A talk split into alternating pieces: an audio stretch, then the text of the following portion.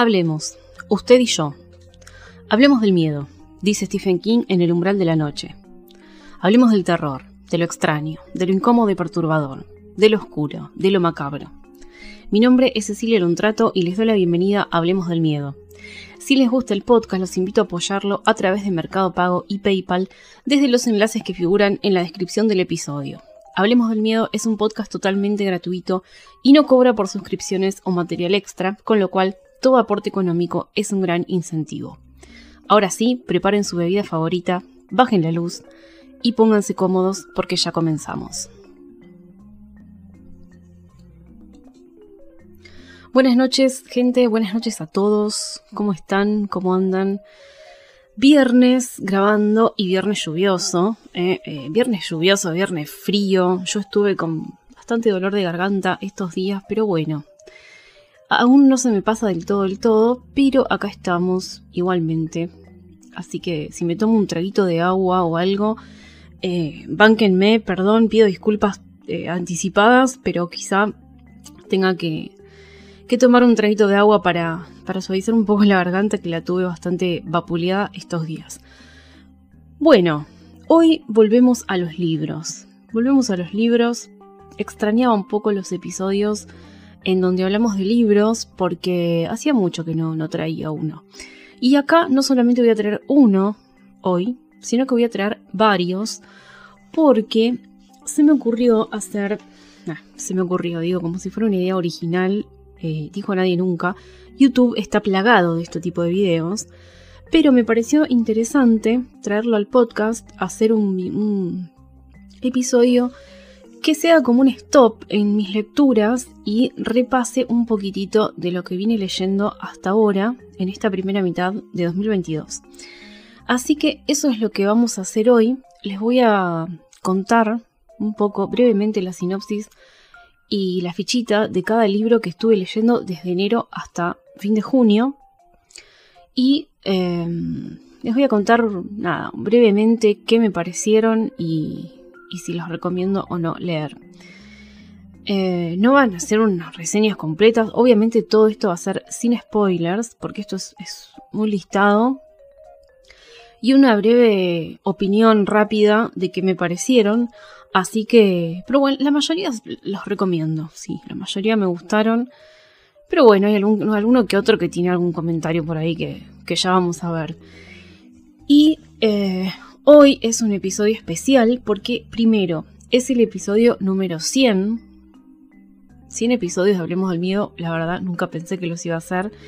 Nunca pensé que iba a tener la constancia de tener eh, tan seguido este podcast. Porque, nada, suelo, aburrirme muy rápido de las cosas. Y bueno, quizá tenía en la cabeza la idea de decir, bueno, si me aburro en algún momento y me iré, y seguiré con mi vida. Pero no, me gusta muchísimo hacer esto. Me di cuenta que me gusta mucho. Así que, bueno, tuve varios parates eh, en la temporada 2, eh, donde escribí y bueno, no me alcanzaba el tiempo para hacer todo.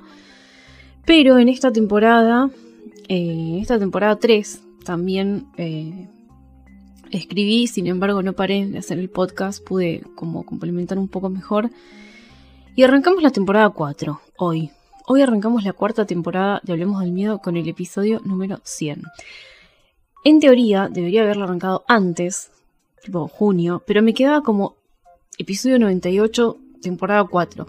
No me gustaba, me hacía como un poquito de ruido en la cabeza y preferí esperar al episodio 100 y arrancar la temporada 4 con número redondo porque problemitas. Así que bueno, acá estamos arrancando nueva temporada en episodio número 100 con libros. Vamos a meternos de lleno en el episodio de hoy. Para arrancar, quise poner primero en, el top de este listado, los voy a, a ver, los voy a decir por orden, por orden de cómo los vine leyendo. Y en el medio, entre libro y libro, me echaba con los cuentos de Lovecraft, que estoy leyendo la obra completa y todavía sigo en eso, así que probablemente me lleve todo el año leer la obra completa de Lovecraft, mientras la meto entre medio de algunas otras lecturas. Y bueno, vamos a ponerla en el principio porque, bueno, está, estuvo como todos estos seis meses presente, así que eh, nada. ¿Cómo lo leí? Bueno, la obra de Lovecraft es muy extensa, son muchos cuentos, pero encontré una división bastante interesante en internet. Yo, a ver, me considero fan de Lovecraft, sí, pero no, no al punto de, de saberme todo, ni, ni mucho menos. De hecho, nunca leí la obra completa. Llegó a mis manos hace muy poco que me la compré y dije, bueno, es el momento. Pero nunca había leído todo, todo, todo de Lovecraft, ni me sé los detalles ni las cosas. Entonces dije, bueno, ¿cómo lo leo? Quiero leerlo de una manera copada. Y encontré una división en internet de su obra bastante copada, me convenció.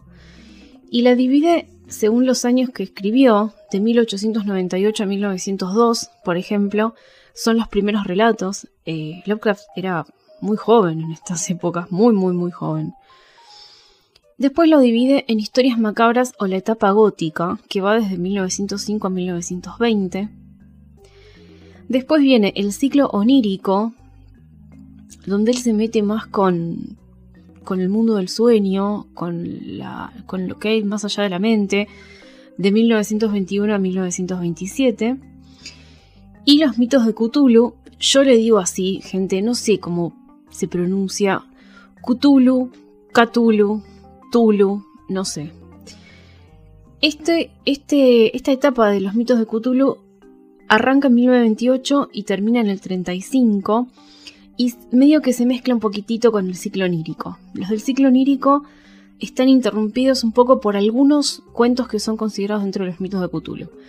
Y después hay otros eh, así que en esas estoy. Yo ya leí hasta el ciclo onírico y arranqué hace poquito con lo que compone los mitos de Cthulhu, así que voy por ahí.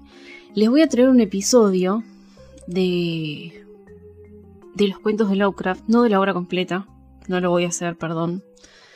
Pero sí, pero sí, voy a seleccionar los cuentos que no pertenezcan a los mitos de Cthulhu y que sean bien macabros. ¿Se entiende? Voy a hacer un episodio que hable de Lovecraft, pero por fuera de todo lo que es horror cósmico. Ustedes me dirán, pero sos boluda. Lovecraft es el, es el padre y el único del horror cósmico. Sí, pero también escribió muchas otras cosas. Y ya hay un montón de información y un montón de podcasts y videos en YouTube y análisis y cosas que desarrollan y explican y, y y se mete muy, muy, muy adentro de lo que es el horror cósmico, así que yo quise hacer algo distinto y traer los cuentos de Lovecraft más clásicos. Así que estoy preparando eso, cuando termine todo, cuando, sea el momento, ya traeré un episodio de esto. Así que bueno, esta obra la estoy leyendo, seguramente me lleve hasta fin de año terminarla por completo, porque también hay que estar en un mood para leer a Lovecraft y bueno, no siempre se consigue. Arrancar el año, eh, al arrancar el año lo hice con otro género que no es el terror, no es el horror, pero está un poquito ahí emparentado, es como un satélite. Eh, no es terror, eh, para nada, para nada. Es el policial nórdico. Tenía muy pendiente meterme con este subgénero del policial y yo había leído de este género solamente eh, la trilogía Millennium de Stieg Larsson. Me había gustado mucho. Había muchas cosas que me habían como hecho no, abandonar, pero hasta cierto punto decir, bueno, si seguimos así, amigo, ¿sabes qué? Acá te quedas. Porque son muy largos. Yo no, primero no soy de los libros muy largos. Y menos si no suman a la trama las cosas que están escritas ahí. Y creo que eh, eso pasa mucho en la trilogía Millennium. Hay datos que, y páginas y páginas que podrían haberse obviado. Eh, yo soy una persona muy ansiosa y me gustan las historias que tienen solidez pero que no son tan extensas. Así que me costó un poquito el tema de Millennium, pero el género en sí me había gustado. Me había gustado mucho el, el policial nórdico ahí en esas tierras tan frías tan nevadas, tan blancas y tan misteriosas. Y me propuse volver y este año lo hice con eh, una autora que me recomendaron muchísimo, que se llama Camila eh, Lackberg. Em, es sueca ella y tiene una saga escrita de, de una escritora, de una escritora que con un policía investiga ciertos casos que se dan en un pueblo. Yo arranqué con la primera novela de esta saga que se llama La princesa de hielo y la verdad me encantó. Si me preguntan si lo recomiendo el libro, sí, 100%. Totalmente. Eh, no seguí la saga porque, bueno, es una saga larga también. Así que me compré este y en el Kindle y bueno, ya me compraré los próximos y los leeré porque la verdad eh, me encantan, me, gustó mucho. Les voy a leer la sinopsis y después les voy a comentar un poquito qué me pareció. Una autora capaz de crear adicción nos conduce hasta el corazón de la sospechosa de la sospecha, perdón, en una inquietante novela de misterio poblada de personajes sorprendentes. Tras el fallecimiento de sus padres, la escritora Erika vuelve a su pueblo natal, Fialbaca, no imagina que allí se verá envuelta en una peligrosa intriga cuyos protagonistas no son otros que sus propios compañeros de infancia. El drama se desata cuando su amiga Alex, quien se encontraba embarazada, aparece muerta. Todos creen que fue un suicidio, sin embargo, pronto se descubre que fue asesinada. Con la ayuda del comisario Patrick, la joven descubre un oscuro secreto del pasado largamente guardado. Es un libro, no es un libro muy largo, eh, sí es un libro largo, pero no, demasiado extenso, eh, lo cual me gustó mucho. Y es un policial nórdico, así, con todas las letras. Todo el tiempo es una intriga, todo el tiempo hay misterio. porque a pesar de haber un misterio eh, principal, que es el de esta chica muerta, hay muchos misterios alrededor del caso con todos los pobladores, ¿no? Y ella vuelve a su lugar natal y descubre que las cosas, bueno, no son como como cuando ella era chica y vivía ahí, ¿no? También ella tiene su propia trama en la historia, tiene sus propios problemas con, con su hermana, con el marido de su hermana. Y bueno, de hecho ella vuelve ahí porque sus padres fallecieron y está con la venta de la casa de los padres. Y bueno, este libro tiene la ambientación justa, son paisajes eh, costeros, mucha nieve, mucho frío. Creo que eso está presente en todos estos libros, obviamente, por eso es policial nórdico. Y los personajes estereotipados, ¿no? Estereotipados en el buen sentido. Eh, ella es la escritora soltera, la hermana es una, una mina con plata mantenida por el marido, que el marido es un forro. Está por un lado el policía bueno, el policía incompetente. Eh, Alex, esta chica muerta, de una familia con mucho dinero y muy conocida en el pueblo. Bueno, tenemos varios tipos de personajes muy bien construidos y es una buena historia. ¿eh? Y tiene un giro de trama, como todo buen policial para mí. Eh, la pista que creíste, bueno, no era esa. Y toda la historia se va torciendo a medida que, pasa, que pasan las páginas. Y cuando termina, eh, se cierra el caso, pero hay muchos pendientes para eh, Erika. Y bueno, continúa en la saga, ¿no? Así que bueno, lo, voy a seguir. Esta saga la voy a seguir, me gustó muchísimo.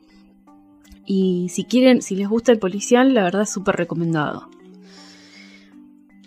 Otro libro que leí, el siguiente que leí, siguiendo así como medio eh, el irme por afuera del terror un poquito, que también arranqué el año medio, medio así. Arranqué con John Kassenbach, que nunca había leído nada de él y me lo tenía rependiente. Muchos me recomendaron leer John Kassenbach. Bueno, arranqué, lo leí. Arranqué con su novela más conocida que es El psicoanalista, de 2002. Se publicó en 2002. Y es un thriller. Eh, este no es policial clásico, sino que es un thriller que te tiene muy nervioso todo, todo el tiempo. Primero les voy a leer la sinopsis eh, así saben de qué va esto y después les cuento qué me pareció.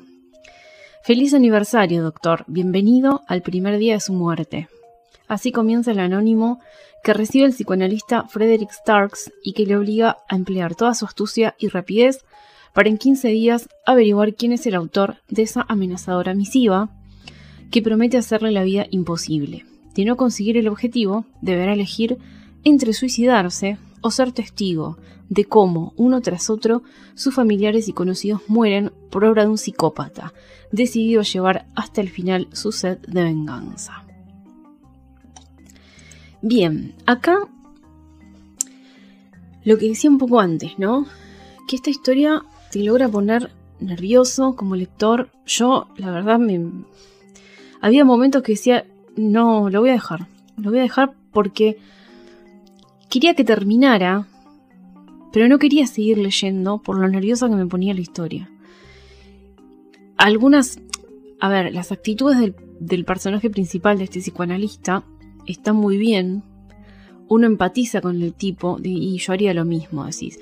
No es, el, no es ese típico personaje que toma malas decisiones, pero el psicópata, este Rumpeltinskin, que se haya llamar, es tan inteligente y tan frío que siempre está un paso adelante de, este psicoanalista pobre.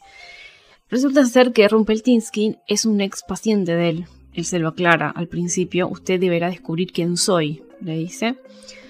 Así que la trama es súper original. Es súper original la historia. Yo nunca había leído algo así. Pero acá debo decir, esto es una cosa mía, es demasiado larga para mi gusto. Lo que sí, a diferencia de lo que les contaba al principio, que me pasó con Millennium, que pensaba que había cosas que sobraban, esta es una novela demasiado larga, pero no sobra nada, porque es hechos puros no se va en descripciones, no se zarpa en, en los pensamientos de los personajes, salvo en el psicoanalista porque está contada desde ese punto de vista. Eh, la, historia es puro, es mucho del pensamiento de él, de qué hacer, pero no de pensamientos al pedo, vagos o filosóficos. Eh, esta es una novela a puro ritmo, ¿eh? es ATR. Em, ya ese término, chicos, pasó la historia, ¿no? A ver, esto de que Rumpeltinsky siempre estaba un paso adelante de Frederick, es que, o sea, siempre le corre la zanahoria, pobre hombre, eso creo que es lo que más nerviosa me ponía. Pero está bien, está bien porque, bueno, es un poco la idea, ¿no? Eh, igualmente sí hubo momentos en que quería como golpearlo a este hombre, a Frederick, pero bueno, el personaje crece, así que eso es muy importante.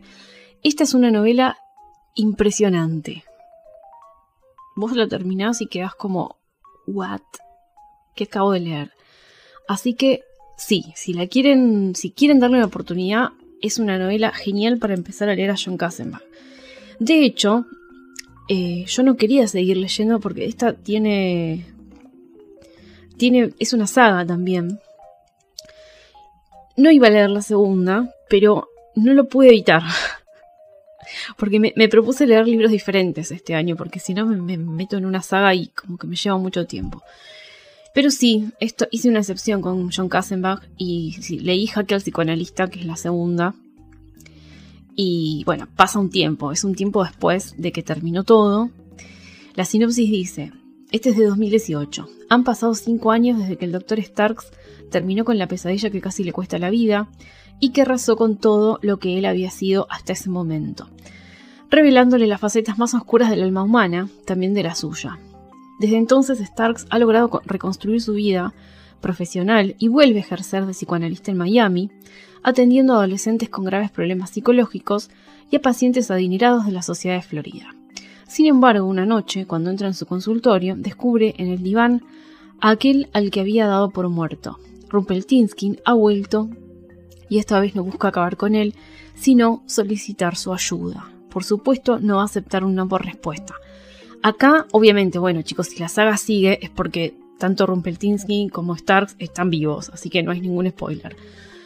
Pero acá se da vuelta la tortilla y Rumpel le pide ayuda a Starks. Necesita, necesita de verdad su ayuda. No, no es que lo está jodiendo ni jugando con él.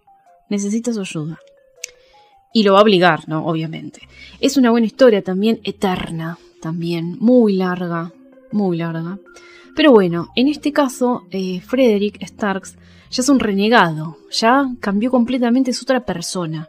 Es un lone wolf, es otra persona, es otro tipo, mucho más rudo, mucho más áspero, muy, muy, muy solitario, obviamente, eh, porque bueno, le pasaron un montón de cosas que ya van a leer, y lo encara incluso a Rumpel de otra manera, sin miedo, sin pensar, voy a ver qué hago porque este, no, ya lo conoce, ya se conocen los dos, eso es lo, diferente y lo que enriquece más a esta historia. Tiene más estrategias también Frederick, así que se, torna mucho, mucho más interesante, obviamente hasta que todo se va a la mismísima mierda misma.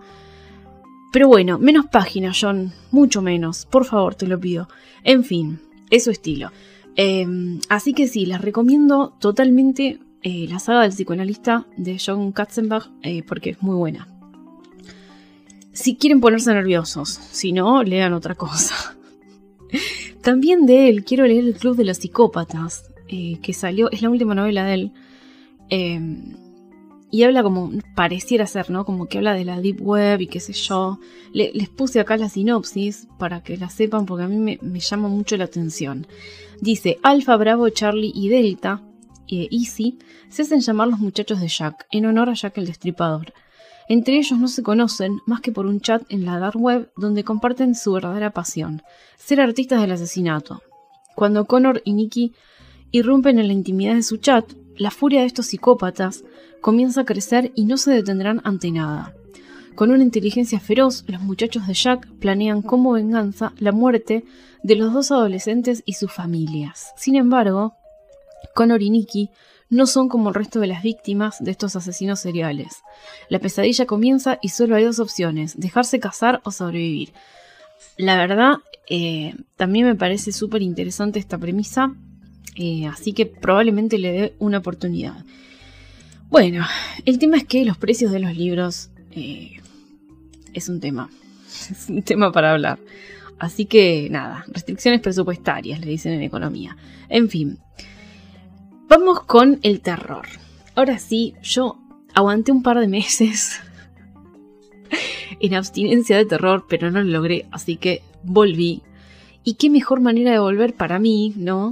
Que volviendo a lo seguro. ¿eh? Stephen King, gente. Stephen King el maestro de los maestros, le pese a quien le pese, en fin.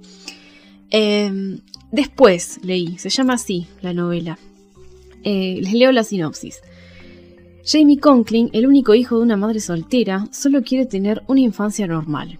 Sin embargo, nació con una habilidad sobrenatural que su madre le insta a mantener en secreto y que le permite ver aquello que nadie puede y enterarse de lo que el resto del mundo ignora cuando una inspectora del Departamento de Policía de Nueva York le obliga a evitar el último atentado de un asesino que amenaza con seguir atacando incluso desde la tumba, Jamie no tardará en descubrir que el precio que debe pagar por su poder tal vez es demasiado alto.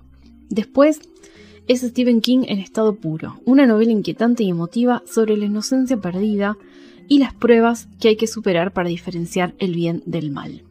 Bueno, yo sabía que cuando me metí a leer esta novela, eh, ya sabía lo que iba. No... E, es el estilo de King. Estoy acostumbrada, me siento cómoda, ya sé a lo que voy. Y acá es más King que nunca. Em, esta novela... Ay, no tengo el año acá. Esperen que les voy a googlear rápidamente. Yo les puse el año a todas, pero esto es televisión verdad, señores y señoras. Stephen King. Bien. Eh, puede ser que, que no me salga la fecha. A ver. 2021, ahí está. 12 de marzo de 2021 nació esta, esta historia. Y es más Stephen King que nunca. Es una novela corta, lo cual me pareció hermoso. Eh, también a puro ritmo. Y bueno, es la historia de este chico que, es, que empieza a contarla él. La cuenta en primera persona, él, con veintipico de años, pero cuenta desde su infancia, desde que tiene unos 5 o 6 años, hasta que entra en la adolescencia y, y bueno, esta policía de Nueva York, esta agente, lo obliga a usar su don, que es hablar con los muertos y verlos, básicamente, eh, para prevenir un, un asesinato. Ahora, él los ve de una manera diferente. Tiene, tiene algo más. No es solamente que los ve y habla, sino más. Tiene, su don tiene unas características que hacen a la historia aún más original. ¿eh? No se las voy a decir por si la quieren leer. Obviamente, recomendadísima.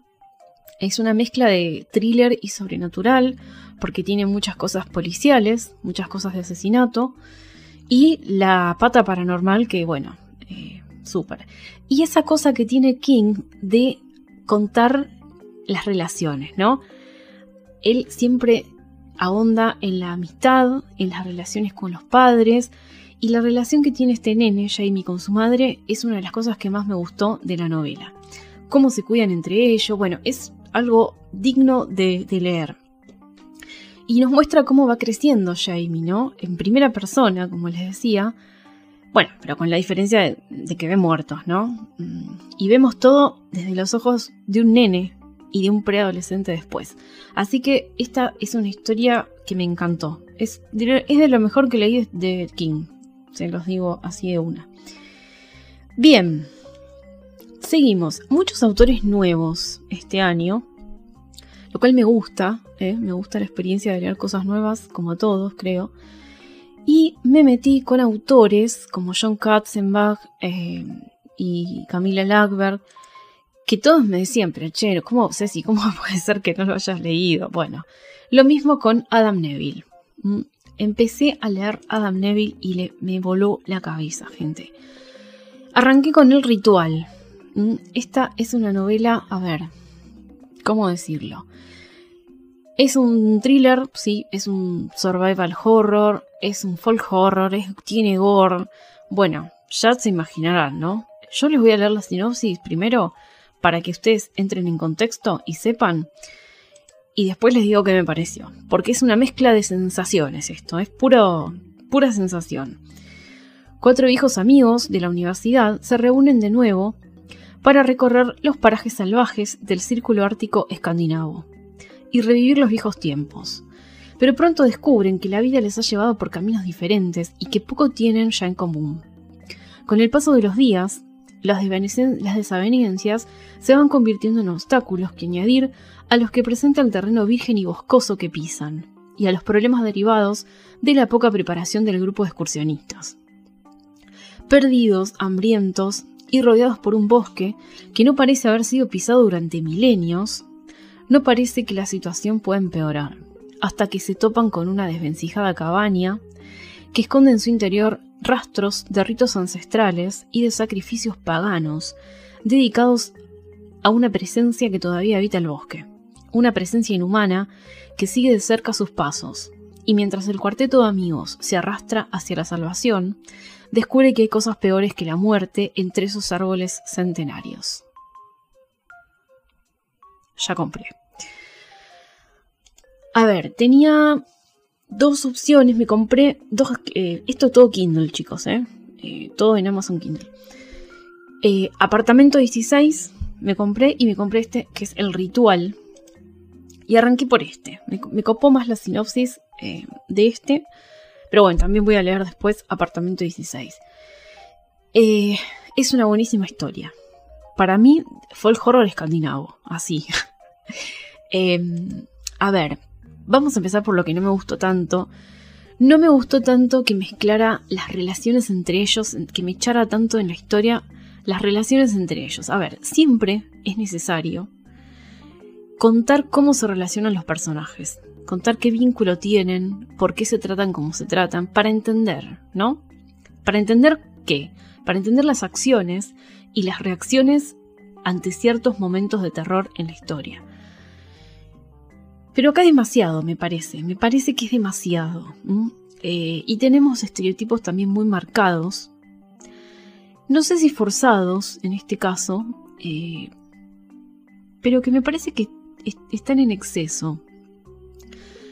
porque tenemos al amigo que concilia siempre, que es como el líder, líder como natural. Tenemos a dos padres de familia que no están bien con sus mujeres, que muestran algo que no es, etc. Y el soltero que no encaja ¿eh? y que dice que todos le tienen envidia porque él hace lo que quiere y es libre, y los padres de familia le dicen que no, que en realidad él es un paria de la sociedad. Bueno, esa parte está muy profundizada. No lo veo mal, pero me pareció un, exceso. En fin, solo opinión personal. Lo que sí, lo que sí, las escenas de terror son zarpadas. Me asusté. ¿Qué pasa con el terror? El terror sí tiene el objetivo, obviamente, de asustar. Pero hay niveles, hay niveles. Y el objetivo se puede cumplir igual. Hay niveles yo con Stephen King, por ejemplo, me asusto mucho. Eh, suelo asustarme mucho con sus libros. Pero, hay, pero niveles. Por ejemplo, con El Cementerio de Animales me asusté mucho. Con It me asusté mucho. Eh, con, después, esta novela, mm, no me asusté, sino que me inquieté. Hay como distintos niveles, ¿no? Acá me asusté con este libro, con el ritual. Me caí las patas, gente. Así que si ustedes quieren asustarse, agarren esto. Porque después tenés, aparte de las escenas de terror, sobre todo las visiones que tienen ellos y los sueños, porque es medio. se mete también con lo onírico, esas escenas te cagas. Pero también están las escenas de lo que ellos van sintiendo físicamente y van, van experimentando en el cuerpo, que también es muy incómodo ellos están expuestos al frío todo el tiempo, eh, a caminar mucho, a cansarse, a desgastarse. Eso se va viendo en cada cuerpo, que no lo resisten algunos, y Adam Neville lo describe muy explícitamente y es muy incómodo y es muy inquietante. En la historia en sí hay dos partes. La primera es donde hay una presencia, esta presencia medio demoníaca que, se les presenta. Un ser, es un ser que los persigue, que los acecha. Y la segunda es donde se cruzan con otra gente, ya ahí más terrenal, pero no deja de ser extraña esta gente, muy extraña, que mira, mejor régense un tiro, chicos, es más fácil y menos sufrimiento que haberse cruzado con estas personas. Buenísima buenísima. Es una de las mejores lecturas que tuve hasta el día de hoy, en, este año. Vamos con el siguiente. Este es un libro hermoso, el que les traigo. Eh, ya se los conté, ya hay un episodio de esto en particular. Bueno, pero lo leí, lo leí. Cayó que lo leí este año para el podcast. Y es Las profecías del Mothman, de John Keel, del año 1975 por si hay algún colgado que todavía no escuchó el episodio, es el episodio 84 de Hablemos del Miedo, eh, donde hablo del Mothman. Así que vayan y escúchenlo. Le voy a leer la sinopsis para el que no lo no sabe o no tiene idea de qué es el Mothman. En 1966, unas extrañas apariciones atraen al periodista John Keel a un recóndito pueblo de Virginia Occidental llamado Point Pleasant. Durante meses, esta localidad se convertirá en el epicentro de un arrollador crescendo de manifestaciones paranormales, que parecen extenderse por todo el país en un surrealista juego de alta extrañeza, amo esa expresión, donde todo tiene cabida, avistamientos de ovnis, encuentros cercanos, criaturas criptozoológicas, hombres de negro y ominosas profecías. Sí, chicos, es como el rancho King Walker esto. El trágico derrumbe del puente Silver Bridge supondrá un abrupto final a las pesquisas e indagaciones de John Keel, que quedaría profundamente afectado y desmoralizado por dicho incidente. El autor tardó más de seis años en recoger todas sus vivencias en un libro que sirve como un gran ejercicio de investigación y reflexión, totalmente, pero también como sentido homenaje a la gente de Point Pleasant y Virginia Occidental. Las profecías del Mothman ha pasado a la posteridad como una obra que recoge la perfección la naturaleza bizarra, sutil e inevitablemente paranoide de las experiencias paranormales. Un libro tan fascinante como bien escrito y donde, pese a todo, acaba prevaleciendo la ironía, posiblemente el mejor antídoto para mantener la cordura intacta. Es, es un must. Eh, si, les gusta lo misterioso, eh, tienen que leer Las profecías del Mothman. Eh, porque es una crónica, pero no es una crónica de solo el avistamiento del Mothman, que es esta criatura de ojos rojos que acechaba a Point Pleasant. No, hay de todo acá. Hay de todo y está la misma perplejidad de John Keel, de este periodista que investigó estos hechos. Él estaba ahí porque había visto ovnis. O sea, él se dedicaba a esto, investigar hechos forteanos. Sí, también hablo de Ford, no de Ricardo, eh, de otro. Eh, y se dedicaba a investigar hechos de alta extrañeza y estaba muy metido con el tema de los ovnis. Le habían avisado que en Point Pleasant había muchos avistamientos en ese momento y fue por ese tema él. Fue por cobre y encontró oro porque se encontró, además de los avistamientos de ovnis, con otros hechos sumamente extraños, como la criatura esta, el Mothman, los hombres de negro, las, las visiones, alucinaciones, bueno, un montón de cosas, chicos. Así que, si les gustan los casos extraños, estas son crónicas reales de, em, de todos estos eventos relacionados al fenómeno. Así que, súper recomendado. Y, como les dije, episodio número 84 Hablemos del Miedo, el Mothman. Seguimos con otro libro que leí para el podcast también y que tiene su episodio especial, así que no vamos a ahondar mucho en esto. Eh, es The Hellbound Heart de Cliff Barker. Eh, básicamente es la novela de Hellraiser. Y eh, bueno, esta es la historia de Hellraiser y sus cenobitas. Mm, para el que tampoco conoce, les voy a leer un poquito la sinopsis. La obra de Cliff Barker, dotada de una fuerte combinación de crudo terror, erotismo y evocaciones oníricas, ha sido traducida a más de 20 idiomas y se ha ganado el respeto y admiración tanto de la crítica como del resto de los autores del género. Hellraiser es una de sus mejores creaciones, una novela desgarradora, literalmente, sobre el corazón humano y todos los grandes terrores y éxtasis que alberga en su reino infinito.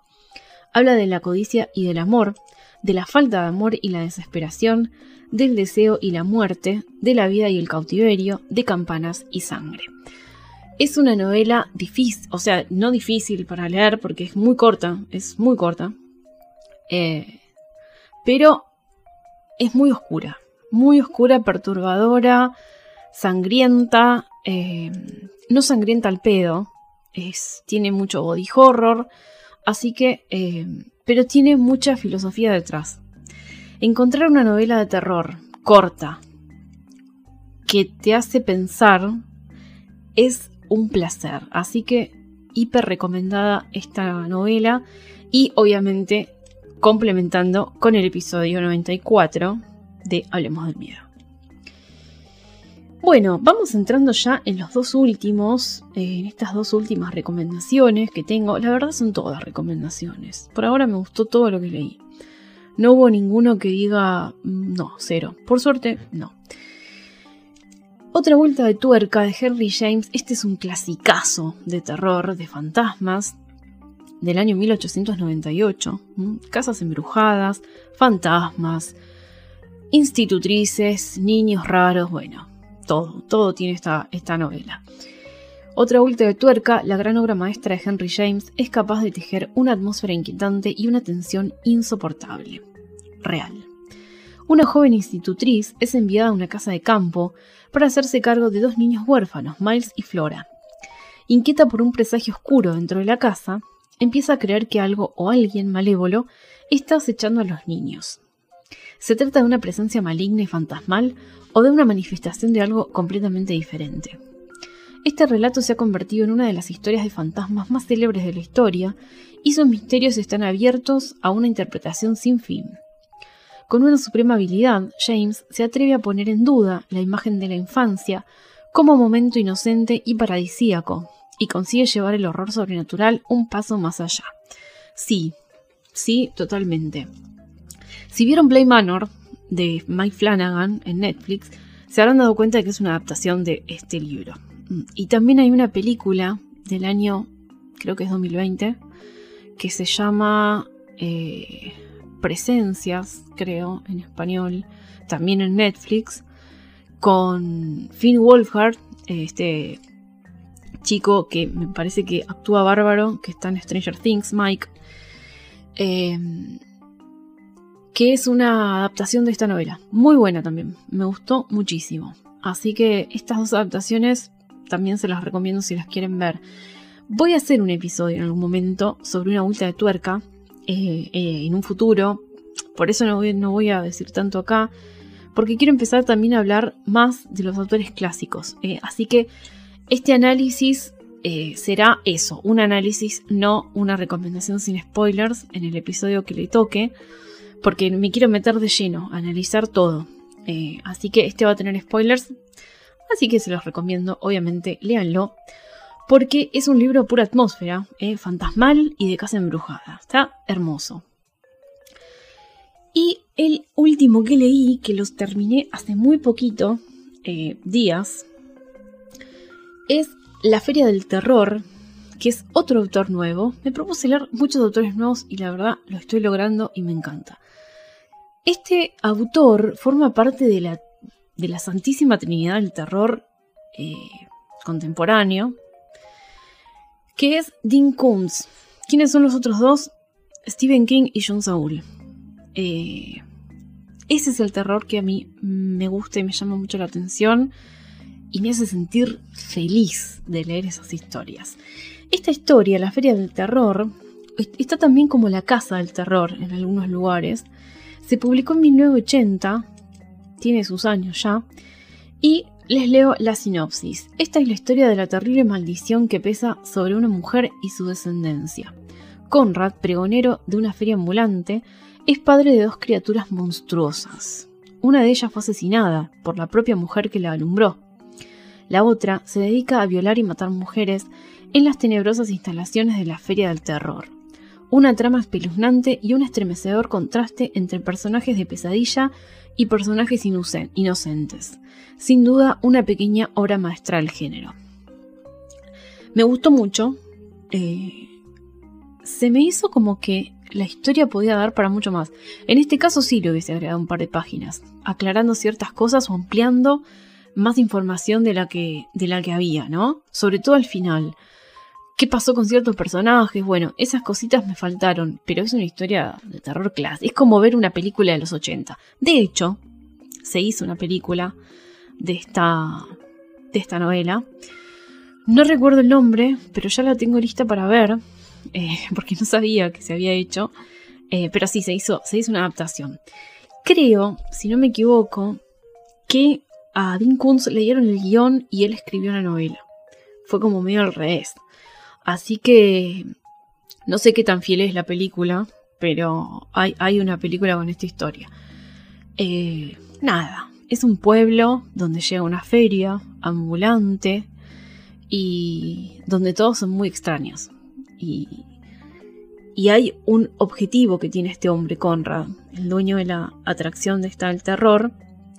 Eh, y hay un porqué. Él tiene estos hijos así monstruosos, como dice la sinopsis. Es una historia de terror eh, bizarra, clásica. Bizarra en el sentido anglosajón de la palabra. Así que me encantó. Em, este es como más. Dean Kunz también tiene esa cosa de. de, adolescente, de cosa de, monstruosa. Tiene mucha cosa también de experimentos. Eh, trabaja mucho con esto de, de los científicos que experimentan cosas raras con criaturas y demás. Es como. Está un poquito más emparentado a John Saul en ese sentido. Eh, así que voy a hablar más de Dean. Este fue mi primer Dean Kunz y es el primero de muchos más. Actualmente ya estamos en julio, pero bueno, esto lo voy a dejar para más adelante. En diciembre haré la segunda parte. Em, pero bueno, actualmente ya me leí otro libro más que fue eh, Historias de miedo para contar en la oscuridad. Sí, esa que está en, Amazon Prime, creo. Y mm, es muy divertida. Es rara, pero muy divertida. Tengo tres volúmenes de esos. Y actualmente estoy leyendo eh, otra, el segundo volumen de, historias de miedo para contar en la oscuridad. Así que bueno, esas quedarán para la segunda parte. Espero que les haya gustado estas recomendaciones y obviamente déjenme en la cajita de preguntas de Spotify qué están leyendo ustedes porque siempre es bueno conocer obras nuevas. Amantes del terror, hasta acá llegamos por hoy. Gracias por haberme acompañado como siempre y nos vemos en el próximo episodio de Hablemos del Miedo.